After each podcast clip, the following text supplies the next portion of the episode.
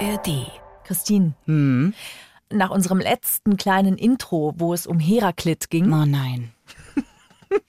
wurde ich darauf hingewiesen, dass der Name für die Klitoris tatsächlich hervorragend gewählt ist, weil Hera eine Göttin ist in der griechischen Mythologie. Das macht's für mich auf wirklich gar keiner Ebene in irgendeiner Weise besser. Es wirklich. ist genial Nein, dadurch. in deiner Welt ist es genial.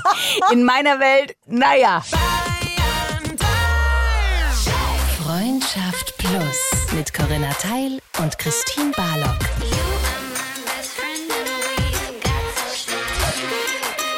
Zart, hart, ehrlich. Hallo. Herzlich willkommen zu einer neuen Folge Nein, da war fast wieder die Ping-Pong-Anmoderation. Aber nur fast. in Freundschaft Plus. Mit Corinna Teil und mir Christine Barlock. Also es ist so, dass ihr hier dann richtig seid, wenn ihr Bock auf Deep Talk habt und aber auch Bock zu lachen. Das ist eigentlich so die Mischung, die wir euch anbieten können aus 20 Jahren beste Freundschaft mittlerweile schon. Und ihr seid quasi immer so ein bisschen am imaginären Diskussionstisch mit dabei. Und heute diskutieren wir zart, hart und ehrlich. Corinna, Ja. Uh, da geht's aber jetzt direkt rein. Ja. Ohne Plussi-Bussi in die Runde einfach. Nein, das kommt ja auch von dir, das hier- Ich werde hier so mitgezogen. Ob Indiana Jones, Pussy-Bussi oder Heraklit, ich sitze irgendwie drin. Du Arme. Ja. Ich möchte mich nicht zu weit aus dem Balkon lehnen, aber ich glaube, es wird spannend heute. Ja, weil wir uns heute mal trauen zu fühlen. Also wir gucken uns ein buntes Spektrum an Gefühlen an. Meistens ist es ja so, look on the bright side of love, of life, of everything. Love life. Ja, think pink, think positive und all diese ganzen Geschichten. Wir fühlen natürlich gerne die schönen Gefühle. Und meistens, wenn wir ehrlich sind, laufen wir vor den nicht so schönen Gefühlen äh, weg. Beziehungsweise tun wir Dinge, die uns gar nicht bewusst sind, dass wir sie tun, um bestimmte Gefühle gar nicht zu fühlen. Und da wollen wir heute mal ein bisschen den Finger darauf legen. Und wir haben einen, für euch einen Spektralmeister quasi da, der das gesamte Spektrum im Spagat bewältigt. Lukas Klaschinski. Er ist Psychologe, er ist Forscher, Podcaster, er ist Moderator. Er, vielleicht kennt ihr Stefanie Stahl, ja, das Kind in dir muss Heimat finden, ist zum Beispiel eines ihrer vielen Bücher, die sie geschrieben hat. Und mit ihr zusammen hat er auch noch einen Podcast. Und jetzt hast du dieses Buch geschrieben, Lukas. Dieses Buch heißt Fühl dich ganz. Und es liegt eine so krasse Erfahrung unter diesem Buch. Und deswegen bist du heute hier, um deine krasse Erfahrung und der Weg, der sich daraus ergeben hat, mit der Plussi-Gemeinde zu teilen. Hi, schön, dass du da bist. Hallo, schön, dass ich da sein darf. Das war die längste Anmoderation, die ich jemals gehört habe. Wir haben viel Luft geholt vor, wir haben Atemübungen gemacht. ja. Wie hast du dich bei den fünf Minuten gefühlt? ja, ganz gut. Also ich habe mich als erstes gefragt, wie das in eurer Freundschaft funktioniert. Ich bin ja selber in einem Podcast mit meinem besten Freund, beste Freundinnen heißt der tatsächlich und den mache ich jetzt bald seit zehn Jahren.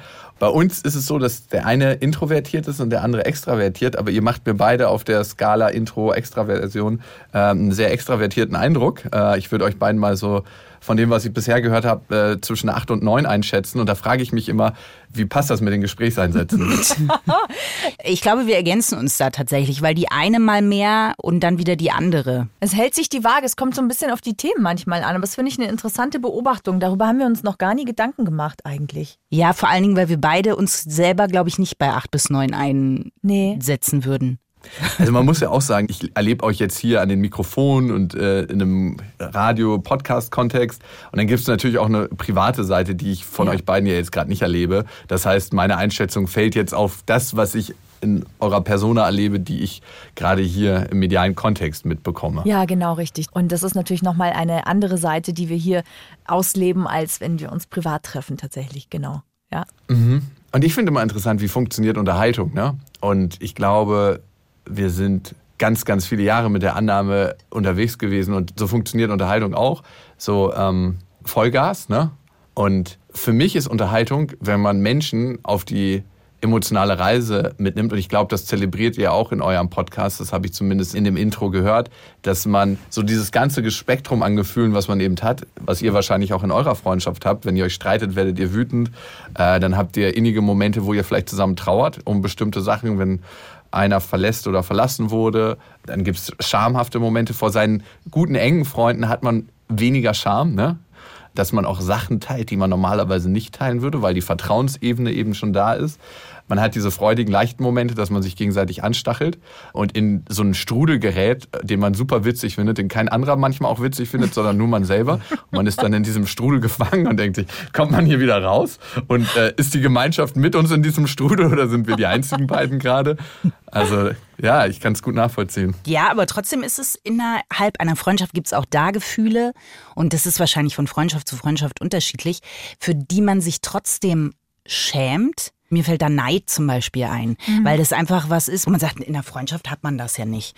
Und trotzdem ist Neid ein wichtiges Gefühl. Und wenn das einmal da ist, dann ist es in Ordnung. Wenn es halt so ein Dauerzustand ist und so ein Keil wird, dann wird es natürlich problematisch. Und trotzdem ist Neid was, was so völlig aberkannt wird innerhalb einer Freundschaft. Ich glaube, das liegt auch daran, weil man irgendwie in dem Moment, in dem man neidisch ist, auch weiß, dass sich das jetzt nicht gehört. Also, dass man auf sich selber eigentlich sauer ist, dass man jetzt gerade neidisch ist für seine beste Freundin zum mhm. Beispiel.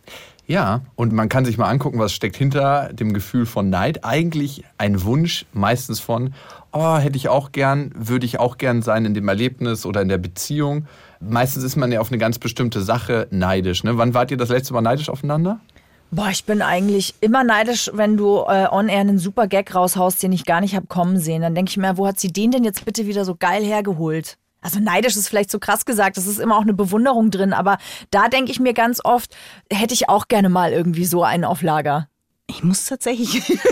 Auf dich bin ich nicht neidisch. Nee, ja, das, ja, so kann man es erstmal auslegen. Aber was ich damit eigentlich meine, ist, dass ich deine Stärken halt total schön finde ja. und die auch sehe und aber für mich auch weiß, das sind deine Stärken sozusagen. Ja.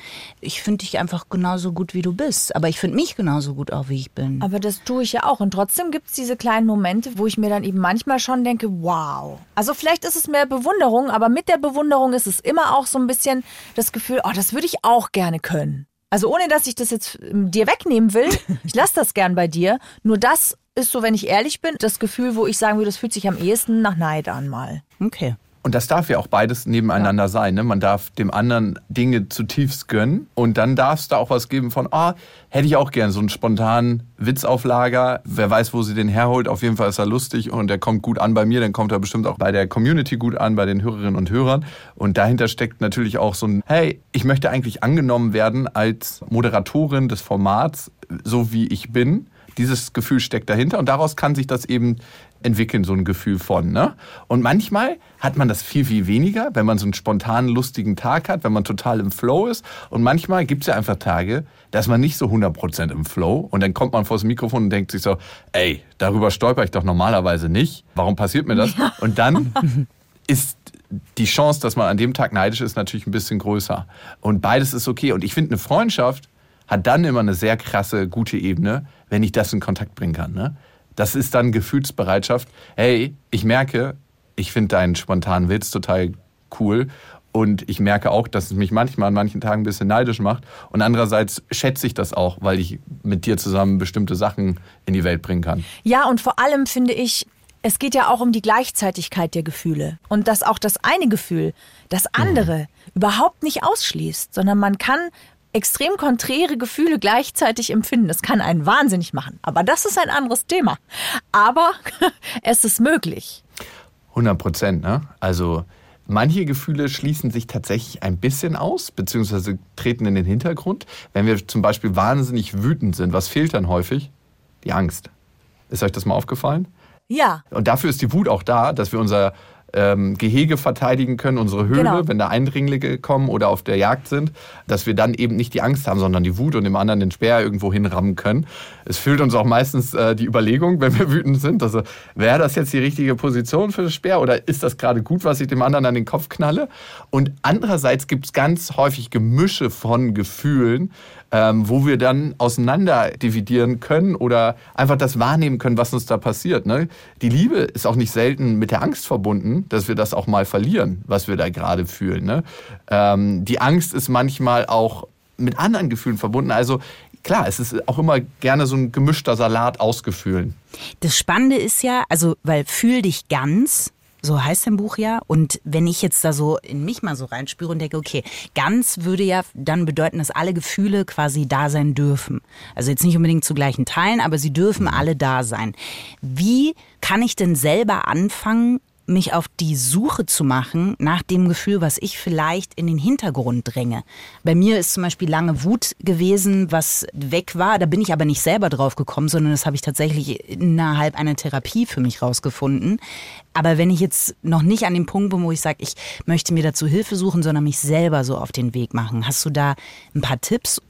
Erstmal mit deiner Wut, das ist was, was du nicht selber individuell teilst, sondern du bist ein ganz tolles Beispiel für das, was verhäuft Frauen haben, weil sie so sozialisiert worden sind. Ne? Und ich würde mal die Annahme machen, dass wahrscheinlich auch in deinem Aufwachsen Wut bei dir nicht gerne gesehen wurde und dann erleben es Frauen leider häufiger, dass denen gesagt würde, sei, ey, sei jetzt mal nicht so zickig, verhalte dich lieb, nett und artig und brav und dann fangen wir an, in unserem Aufwachsen die Wut, weil wir ja dazugehören wollen, weil wir uns unseren Eltern anpassen, in den Keller zu sperren. Ne? Und dann verlernen wir das Wütendsein und werden zum Beispiel in Momenten, wo wir dann eigentlich als erwachsene Person wütend werden sollten, weil jemand unsere Grenze überschreitet, weil die Wut ist ja ein ganz, ganz wichtiger Grenzwerter, der sagt, ey, halt, stopp bis hierhin und nicht ja. weiter. Und wenn du die Grenze überschreitest, dann passiert was. Und meine Energie zeigt dir, dass dann auch wirklich was passieren wird dann haben wir diese Energie nicht zur Verfügung und dann können wir nicht sagen, hey, wenn ein Kollege uns irgendwie eine Idee klaut, ey du, das war eigentlich meine Idee und der Joke, den habe ich in der letzten Sendung gebracht, tu mal nicht so, als ob das jetzt deiner wäre, obwohl du ihn gerne hättest. Ja. Ähm, was auch immer passiert. ne? Und manchmal überlagert sich die Wut dann mit zum Beispiel Trauer, dass wir anfangen zu weinen in Situationen, wo wir eigentlich wütend werden sollten. Und das nennt man dann Primär- und Sekundäremotionen. Das heißt, das primäre Gefühl ist eigentlich die Wut, überdeckt von einem Gefühl, was wir viel besser ertragen und was sozial viel akzeptierter ist, nämlich der Traurigkeit. Komm mal her, meine Kleine, brauchst ja nicht traurig sein. Du bist ja meine Kleine, komm mal hier auf den Arm. Und manchmal kann das passieren, dass über die Jahre das so eingeschliffen ist und die Wut so lange weggesperrt, dass wir die Wut gar nicht mehr spüren. Hey, mir fehlt doch gar nichts. Ich habe doch eigentlich alle, ich werde halt nicht wütend, aber man muss ja auch nicht wütend werden im Leben. Und damit fehlt uns eine wichtige Qualität. Alle Gefühle zeigen sich in erster Linie über eine körperliche Erregung. Das heißt, wir nehmen sie richtig körperlich wahr. Und bei der Wut, wie fühlt ihr euch da? Was nehmt ihr körperlich wahr? Was würdet ihr sagen? Heiß, mhm. ähm, Faust, also ich spüre schon die mhm. Arme ganz Erregung stark, Schultern, Körper, Arme, ne? Faust. Ja, total. Also Herz schlägt schneller, äh, mhm. Schlucken fällt mir schwer, die Atmung ja. ist schneller. Mhm. Und das hat auch einen guten Grund, warum das so ist, weil sie uns eben Energie zur Verfügung stellt, in dem Moment, die wir dringend gebraucht haben auf unserer jahrtausendenlangen evolutionären Entwicklung. Und das heißt, ich nehme diese körperliche Erregung meistens nicht mehr wahr. Was ist der Weg zurück zum Gefühl? Eben der Weg zurück zu Körper und Geist, also zum körperlichen Gefühl, zu dieser Erregung und zur Wahrnehmung dessen, wie sich mein Körper anfühlt. Und da gibt es eine ganz einfache Übung, die wir machen können, nämlich das Einchecken in den Körper. Das hört sich immer so ein bisschen komisch an, so, hö. Einfach mal die Augen zu machen und kurz durch den Körper scannen, wie fühlen sich gerade meine Augen an, wie fühlt sich meine Nase an, mein Mund, mein Hals, der wird ja manchmal eng, zum Beispiel wenn wir Angst haben, meine Brust, bis hin zu den Fußspitzen. Einmal so durchscannen. Das kann eine Minute sein. Mhm. Mhm. Und wenn wir das häufiger tun, dann kriegen wir eben wieder mehr diesen Zugang zum eigenen Körper und spüren diese körperliche Erregung. Das ist so, finde ich, die Grundvoraussetzung, wieder näher an seine Gefühle zu kommen und dann auch später zur Gefühlsbereitschaft. Das sind ja zwei wesentliche Punkte. Also, mhm. dass man über den Körper eigentlich geht, also dass man gar nicht versucht, so sehr mit dem Verstand jetzt gleich mhm. anzufangen und das zu regeln, sondern dass man wirklich erstmal fühlt im Sinne von spürt, was der Körper gerade tut. Das ist der eine Punkt. Und der andere ist diese Gefühlsbereitschaft, wie du sie nennst. Magst du zur Gefühlsbereitschaft vielleicht noch was sagen? Ähm, einmal gibt es die Achtsamkeit innerhalb der Gefühlsbereitschaft, die besteht nämlich aus zwei Komponenten. Und ganz häufig, vielleicht kennt ihr das, sind wir mit unseren Gedanken in der Zukunft oder in der Vergangenheit. Habt ihr gerade zugehört, was ich gesagt habe? Oder wart ihr so gedanklich, weil ihr das zu zweit macht, so ein bisschen ausgestiegen und schon irgendwie, jetzt muss ich später noch den Bericht zu Ende schreiben, weil ich morgen noch eine Sendung habe. Und ähm, dann muss ich später noch meine Tochter oder meinen Sohn abholen oder nach Hause und äh, steht Essen auf dem Herd oder was auch immer. Ne? Ganz häufig ist man ja in so einen Schleifen drin. Das heißt, wir leben sehr selten im Moment, sondern in, sind in der Zukunft oder in der Vergangenheit. Und Achtsamkeit bedeutet eigentlich, im Hier und Jetzt zu sein, mit dem Moment verbunden. Und Achtsamkeit ist so ein ausgenudeltes Wort. So, oh, bitte, ey, komm mir nicht mit Achtsamkeit, das nervt langsam. Wozu braucht es die Achtsamkeit? Und ich glaube, dann wissen wir, welche Funktion sie hat, um zu merken, was gerade passiert. um das festzustellen, ah, ich werde gerade wütend, ich werde gerade traurig oder ich bin gerade ängstlich, um überhaupt das zu merken, weil ganz häufig, das habt ihr auch schon gesagt, passiert das ohne, dass wir es feststellen. Und dann brauchen wir eine zweite Komponente von Gefühlsbereitschaft, nämlich unsere Akzeptanz. Mhm. Ihr habt es auch schon gesagt, Gefühle, gerade die unangenehmen, drücken wir schnell weg und die angenehmen wollen wir die ganze Zeit haben und in unser Leben holen. Und wenn wir die Gefühle, diese körperlichen Erregungen, die dann in uns passieren, einfach mal wahrnehmen können und sagen, okay, mein Hals zieht sich zu, ich merke das Kribbeln im Bauch, auch bei Freude ist es ja, da fällt es uns leicht, dieses Wahrnehmen, ne? viel, viel leichter. Dann können wir uns entscheiden, was wir trotzdem tun wollen, obwohl wir fühlen. Ne? Wenn wir nicht das sofort weghaben wollen, dann können wir nämlich sagen, wir können etwas machen, obwohl wir Angst haben.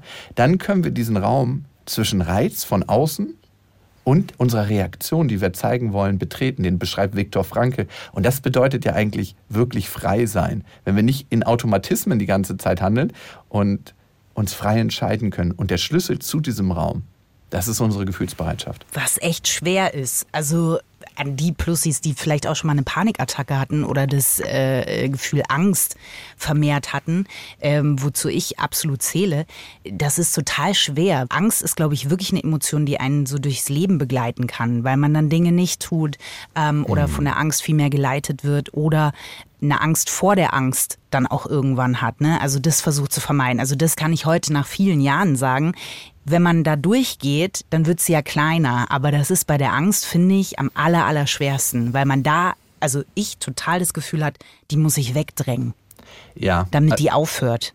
Und da hast du was ganz, ganz Wichtiges gesagt. Es kommt irgendwann vor, dass wir eine Angst haben vor der Angst, vor dieser Panikattacke, die irgendwann wieder auftauchen könnte. Ja. Wenn wir einmal in dieser tiefen Angst waren da haben wir uns so ohnmächtig und so hilflos gefühlt, völlig ausgeliefert in diesem Gefühl.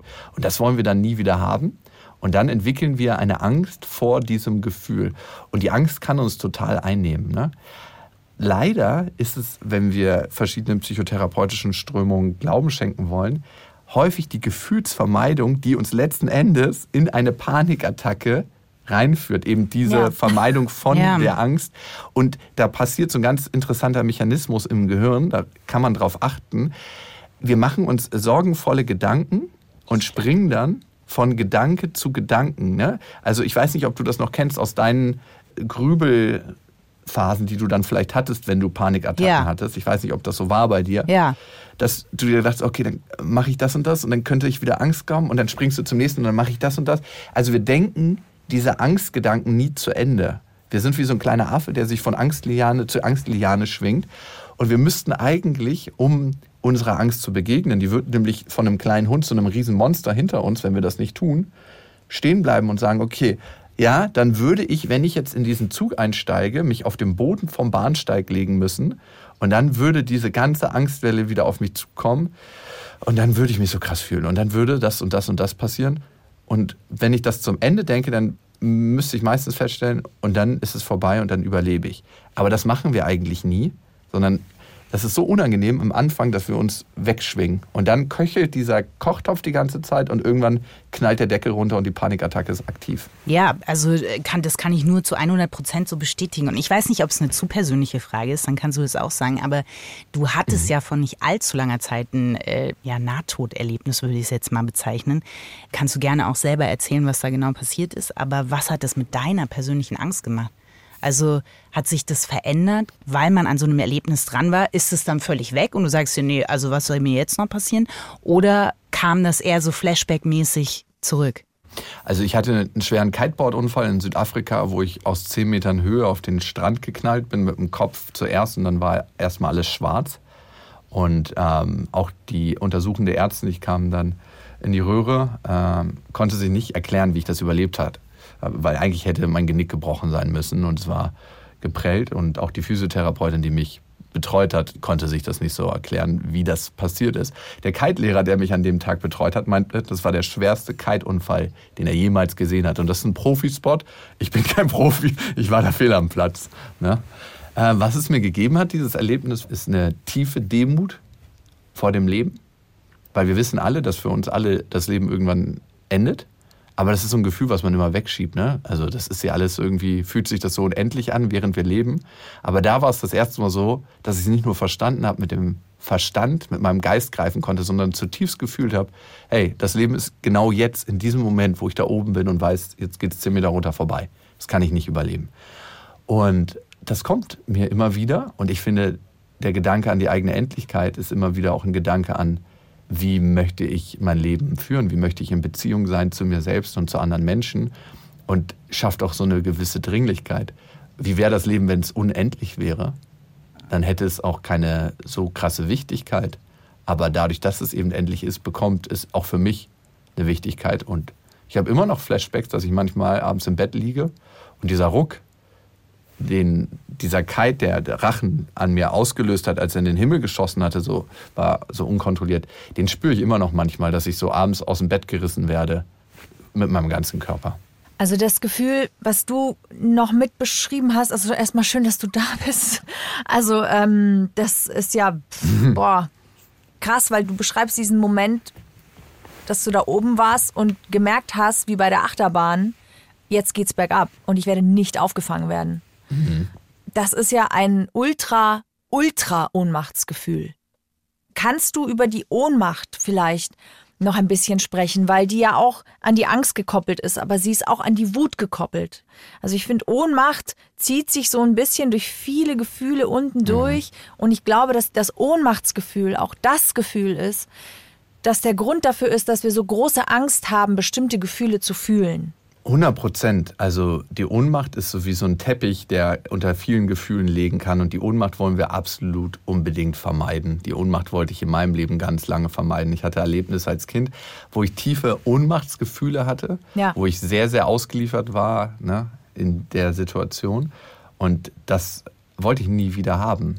Und ich hatte in dem Moment ein tiefes, tiefes Ohnmachtsgefühl. Und ich weiß nicht, ob ihr das kennt, wie das sich anfühlt. Das ist wie so eine Art Überwältigung, die den ganzen Körper durchströmt und einen so lahmlegt. Es ist sowieso gelähmt sein in tiefster Angst und trotzdem hat man noch ein Bewusstsein für das, was ja. gerade da ist, aber man kann nichts tun. Ja. Ohne Macht. Ne? Das ist ja Ohnmacht. Ich bin nicht mehr handlungsfähig. Und auch das natürlich hatte einen evolutionären Sinn, während wir auf die Welt gekommen sind und äh, beziehungsweise auf unserem Weg des Menschseins. Nämlich in manchen Situationen sind die Gefühle so überwältigend, dass wir sie in unserem System eigentlich nicht mehr ertragen können und dann gibt es die Ohnmacht. Und es ist so ein, hey, hier gibt es gerade nichts, was wir tun können. Unser emotionales Erleben liegt sich sozusagen lahm oder still. Dass wir zum Beispiel auch, wenn wir gerade von einem Löwen überrascht werden, der uns fressen will, nicht bewegen, sondern in dieser Schockstarre sind. Aber das ist eigentlich immer so, hey, wir sind so ganz nah dran am Tod und deswegen ist es so schwer zu ertragen. Es ist schwer, mit diesem Gefühl in Kontakt zu kommen und mit den ganzen Gefühlen, die ja diese Ohnmacht begleitet. Ich glaube, das Wissen, dass wir auch das überleben, gibt so die Kraft in den Rücken, hey, auch diesem Gefühl kann ich begegnen. Und ich habe sehr lange gebraucht, bis ich diesen tiefen Ohnmachtsgefühlen begegnen konnte in meiner Kindheit, die auch mit Scham mit einer tiefen Traurigkeit, mit einem Verlassensein begleitet waren. Aber ich konnte mich damit abholen, weil es wird ja immer häufig von der inneren Kindmetapher gesprochen und die ist total wertvoll, um äh, Steffi Stahl macht das gerne und die hat das innere Kind und das Schattenkind und das Sonnenkind. Das finde ich ganz, ganz toll, um auch diesem Gefühl von früher begegnen zu können und das integrieren zu können.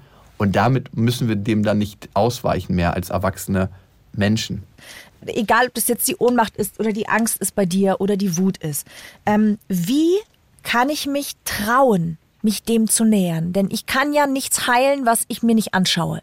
Was ich immer wegschiebe, kann ich nicht akzeptieren, wie du sagst. Ne? Wie kann ich mich denn trauen, diesen einen Schritt in dieses Gefühl zu gehen? Oder es zumindest nur mal mhm. näher an mich ranzulassen? Unser Geist, unsere Psyche hat wahnsinnig kraftvolle Selbstheilungsmechanismen. Und alles, was wir tun, ist psychologisch. Also unsere Psyche macht nichts, was nicht in irgendeiner Form eine Logik hat. Ähm, und was Menschen, die ihre Gefühle vermeiden, ganz, ganz häufig tun, ist vor allem eins vermeiden, die Stille. Weil in der Stille kommen häufig Gefühle, die sie nicht ertragen können. Die erzeugen dann permanente Aufregung oder ständiges Beschäftigtsein im Außen, um eben nicht ins Innere zu kommen. Also ich lade dazu ein, mehr Momente der Stille zu kreieren und dazu muss man sich nicht irgendwie in einem Meditiersitz aufsetzen und 20 Zentimeter über dem Boden schweben, sondern es kann mal ein Weitspaziergang sein, es kann mal ähm, irgendwie äh, Inhalte sein und nicht aufs Handy zu gucken, nicht jetzt eine wichtige E-Mail zu beantworten. All das, also mehr Momente der Stille ins eigene Leben zu holen und dann auch die Langeweile in Anführungsstrichen auszuhalten. Und das andere ist, es gibt diese, wenn ich achtsamer werde in meinem Leben, diese Momente, wo es Klick macht, wo ich mich tatsächlich entscheiden kann, gehe ich mit dem Gefühl der Scham, ich kann euch gerne einen beschreiben, mhm. einen solchen Moment, den ich erfahren habe, oder entscheide ich mich dagegen. Mein Großvater, äh, vor einem Jahr saß ich mit ihm am Weihnachten am Tisch und ich habe gemerkt, dass er sich so ein bisschen anders verhält als sonst. Ne? Das war so, als ob er das Leben von außen beobachtet. Ich weiß nicht, ob ihr schon mal Menschen sterben gesehen habt oder kurz davor waren zu sterben. Auf jeden Fall hatte ich das Gefühl, der stirbt oder der bereitet sich auf seinen Tod vor und beobachtet nochmal das Leben, was er geführt hat mit den Menschen, mit denen er seine Zeit hier auf der Erde verbracht hat. Und dann ging es an die Verabschiedung und ich habe gemerkt, okay, das wird vielleicht das letzte Mal, dass ich meinen Opa sehe hier auf dem Planeten. Und da war so ein richtiges aufkommendes Gefühl von Traurigkeit in mir und aber auch ganz, ganz viel Scham, das auch zu zeigen. Und ich habe dann mich entschieden dafür, meine Pforten aufzumachen und zu sagen, hey, ich gehe zu meinem Opa, ich habe mich dann auf meine Knie begeben, habe meinen Kopf an seine Brust gelegt und habe angefangen zu weinen und gedacht, hey Opa, ich habe das Gefühl, dass wir uns nicht mehr wiedersehen und ich wollte dir einfach sagen, dass du für mich ein sehr wichtiger Mensch bist und äh, dass ich schön fand, dass du mein Opa warst. Und ich habe auch gemerkt, wie er angefangen hat zu zittern und wie uns dieser Moment in der Traurigkeit wahnsinnig verbunden hat. Und trotzdem hatte ich die ganze Zeit Scham, weil ich war an meinem Opas Brust, glaube ich, seitdem ich vier war, nicht mehr. Ne? Und ich bin erwachsener Mann und äh, ich habe die Gefühle von Wut und Freude, aber bitte nicht Traurigkeit und äh, Scham will ich auch nicht haben. Und gleichzeitig war es, würde ich sagen, der verbindendste Moment, den wir in unserem Leben hatten. Das Ding ist, mein Opa ist nicht gestorben. Und der unangenehmste Moment danach war, wieder an seine Tür zu kommen und zu klopfen und ihn in seinem Sessel zu sehen und zu sagen, man hatte diesen Abschiedsmoment. und er ist nicht tot. Aber ich glaube, weil äh, Corinna ja gefragt hat, wie man sich traut, an sowas ranzugehen.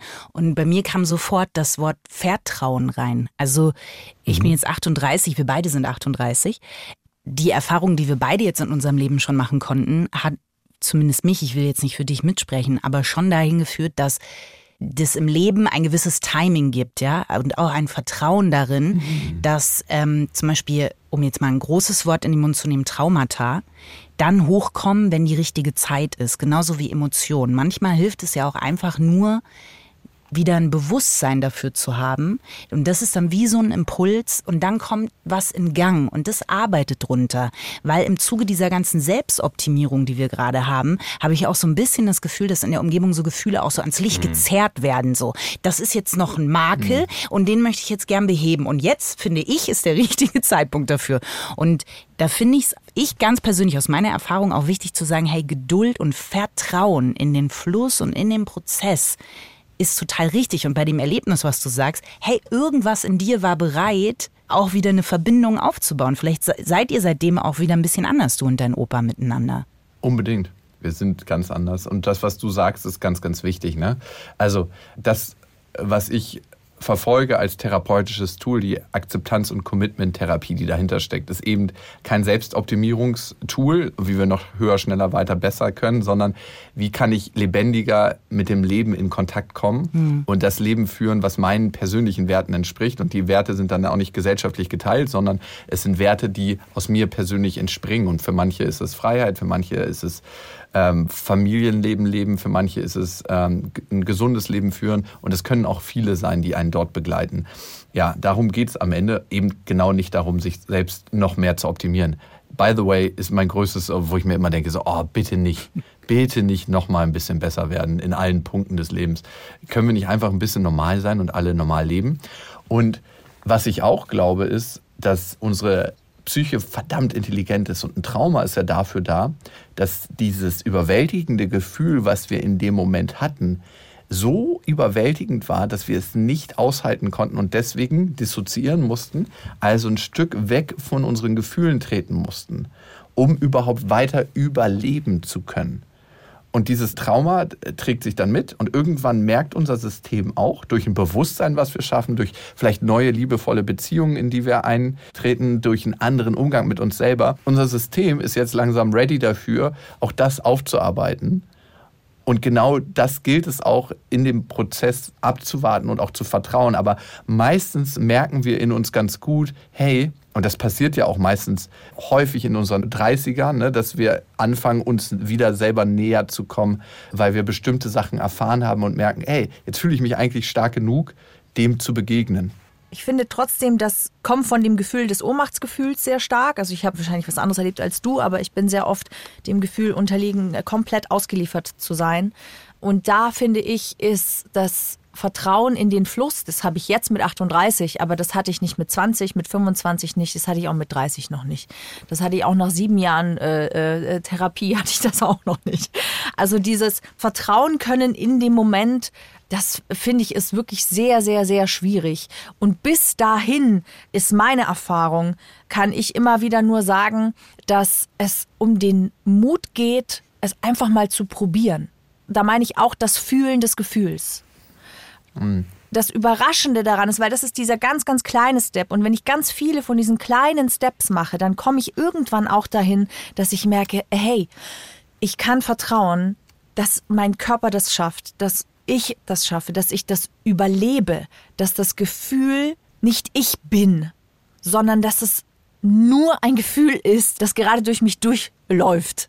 Und das ist für mich so das, was ich mitgeben kann in diesem Punkt, dass ihr euch einfach in dem Moment traut, das mal zu fühlen.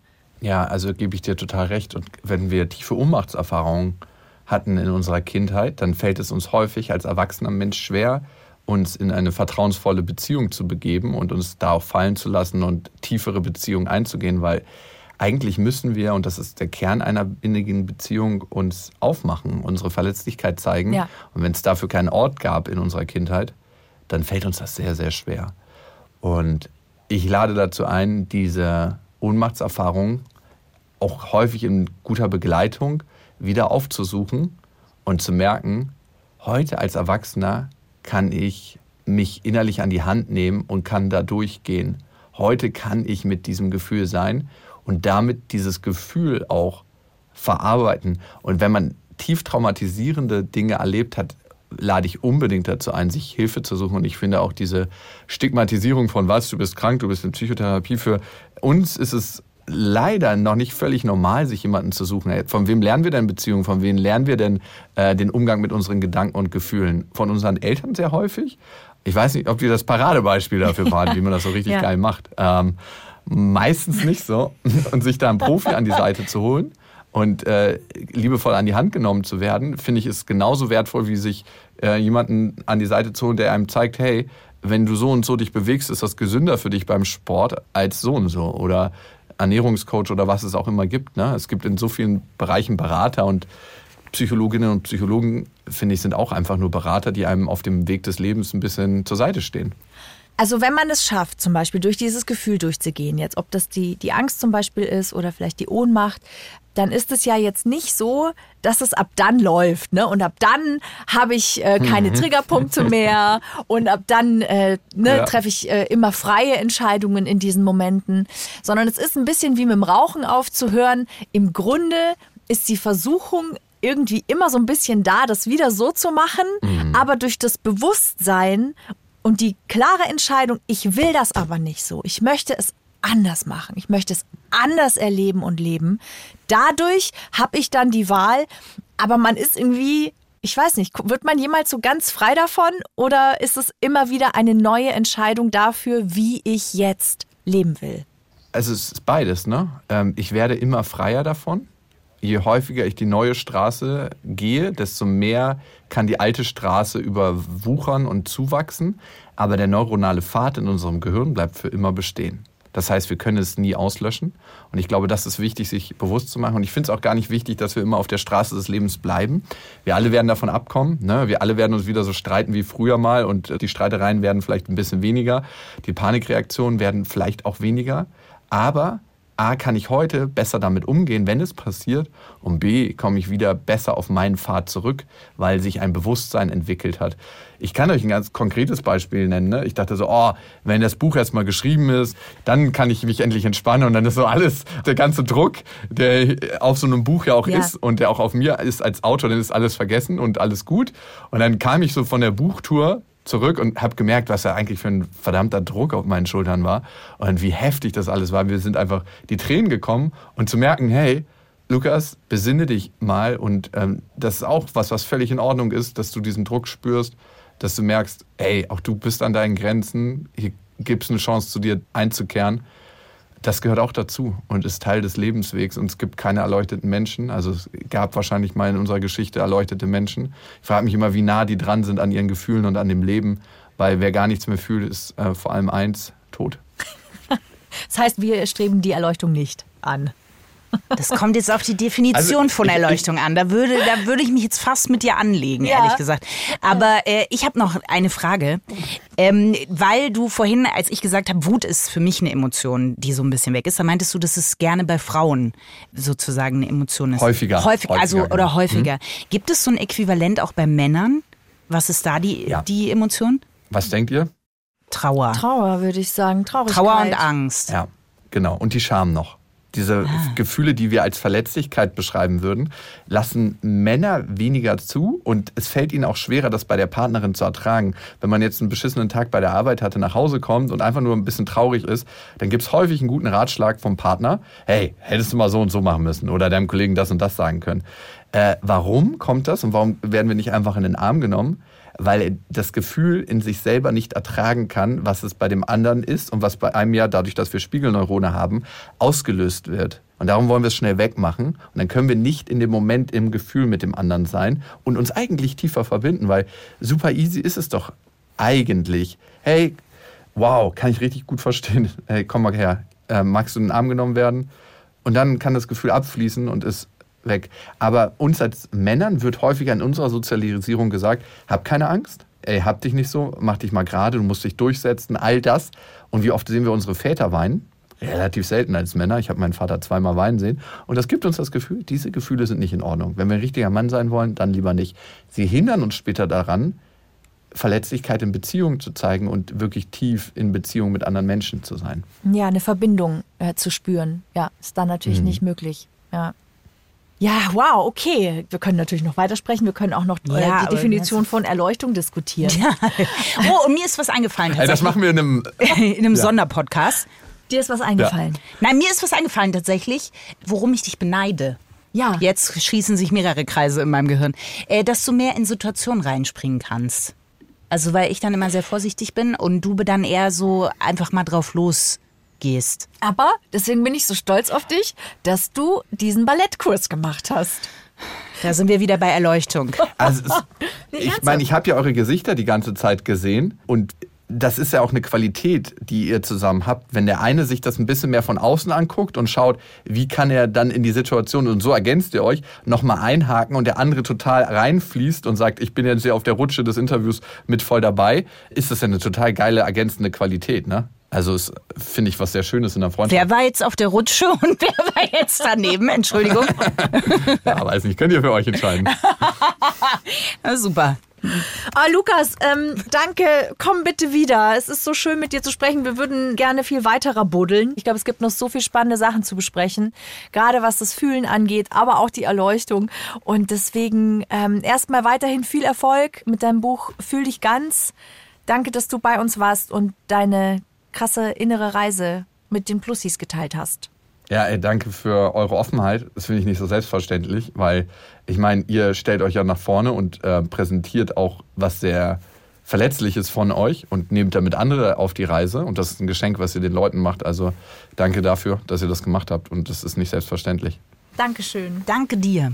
So, jetzt hoffen wir, dass euch diese Folge gefallen hat. Und falls ihr noch mehr wollt über Liebe und Sex und Beziehungen, es gibt noch ein paar Folgen, die wir hätten. Und die könnt ihr euch natürlich jederzeit gerne anhören. Genauso wie alle anderen Bayern 3 Podcasts, wie zum Beispiel auch unseren True Crime Podcast, mhm. findet ihr in der ARD Audiothek und natürlich überall, wo es Podcasts gibt. Danke fürs Zuhören. Ciao, Sie. Freundschaft Plus. Mit Corinna Teil und Christine Barlock. Zart, hart, ehrlich. Und jeden Mittwoch neu. In der ARD Audiothek und auf bayern3.de.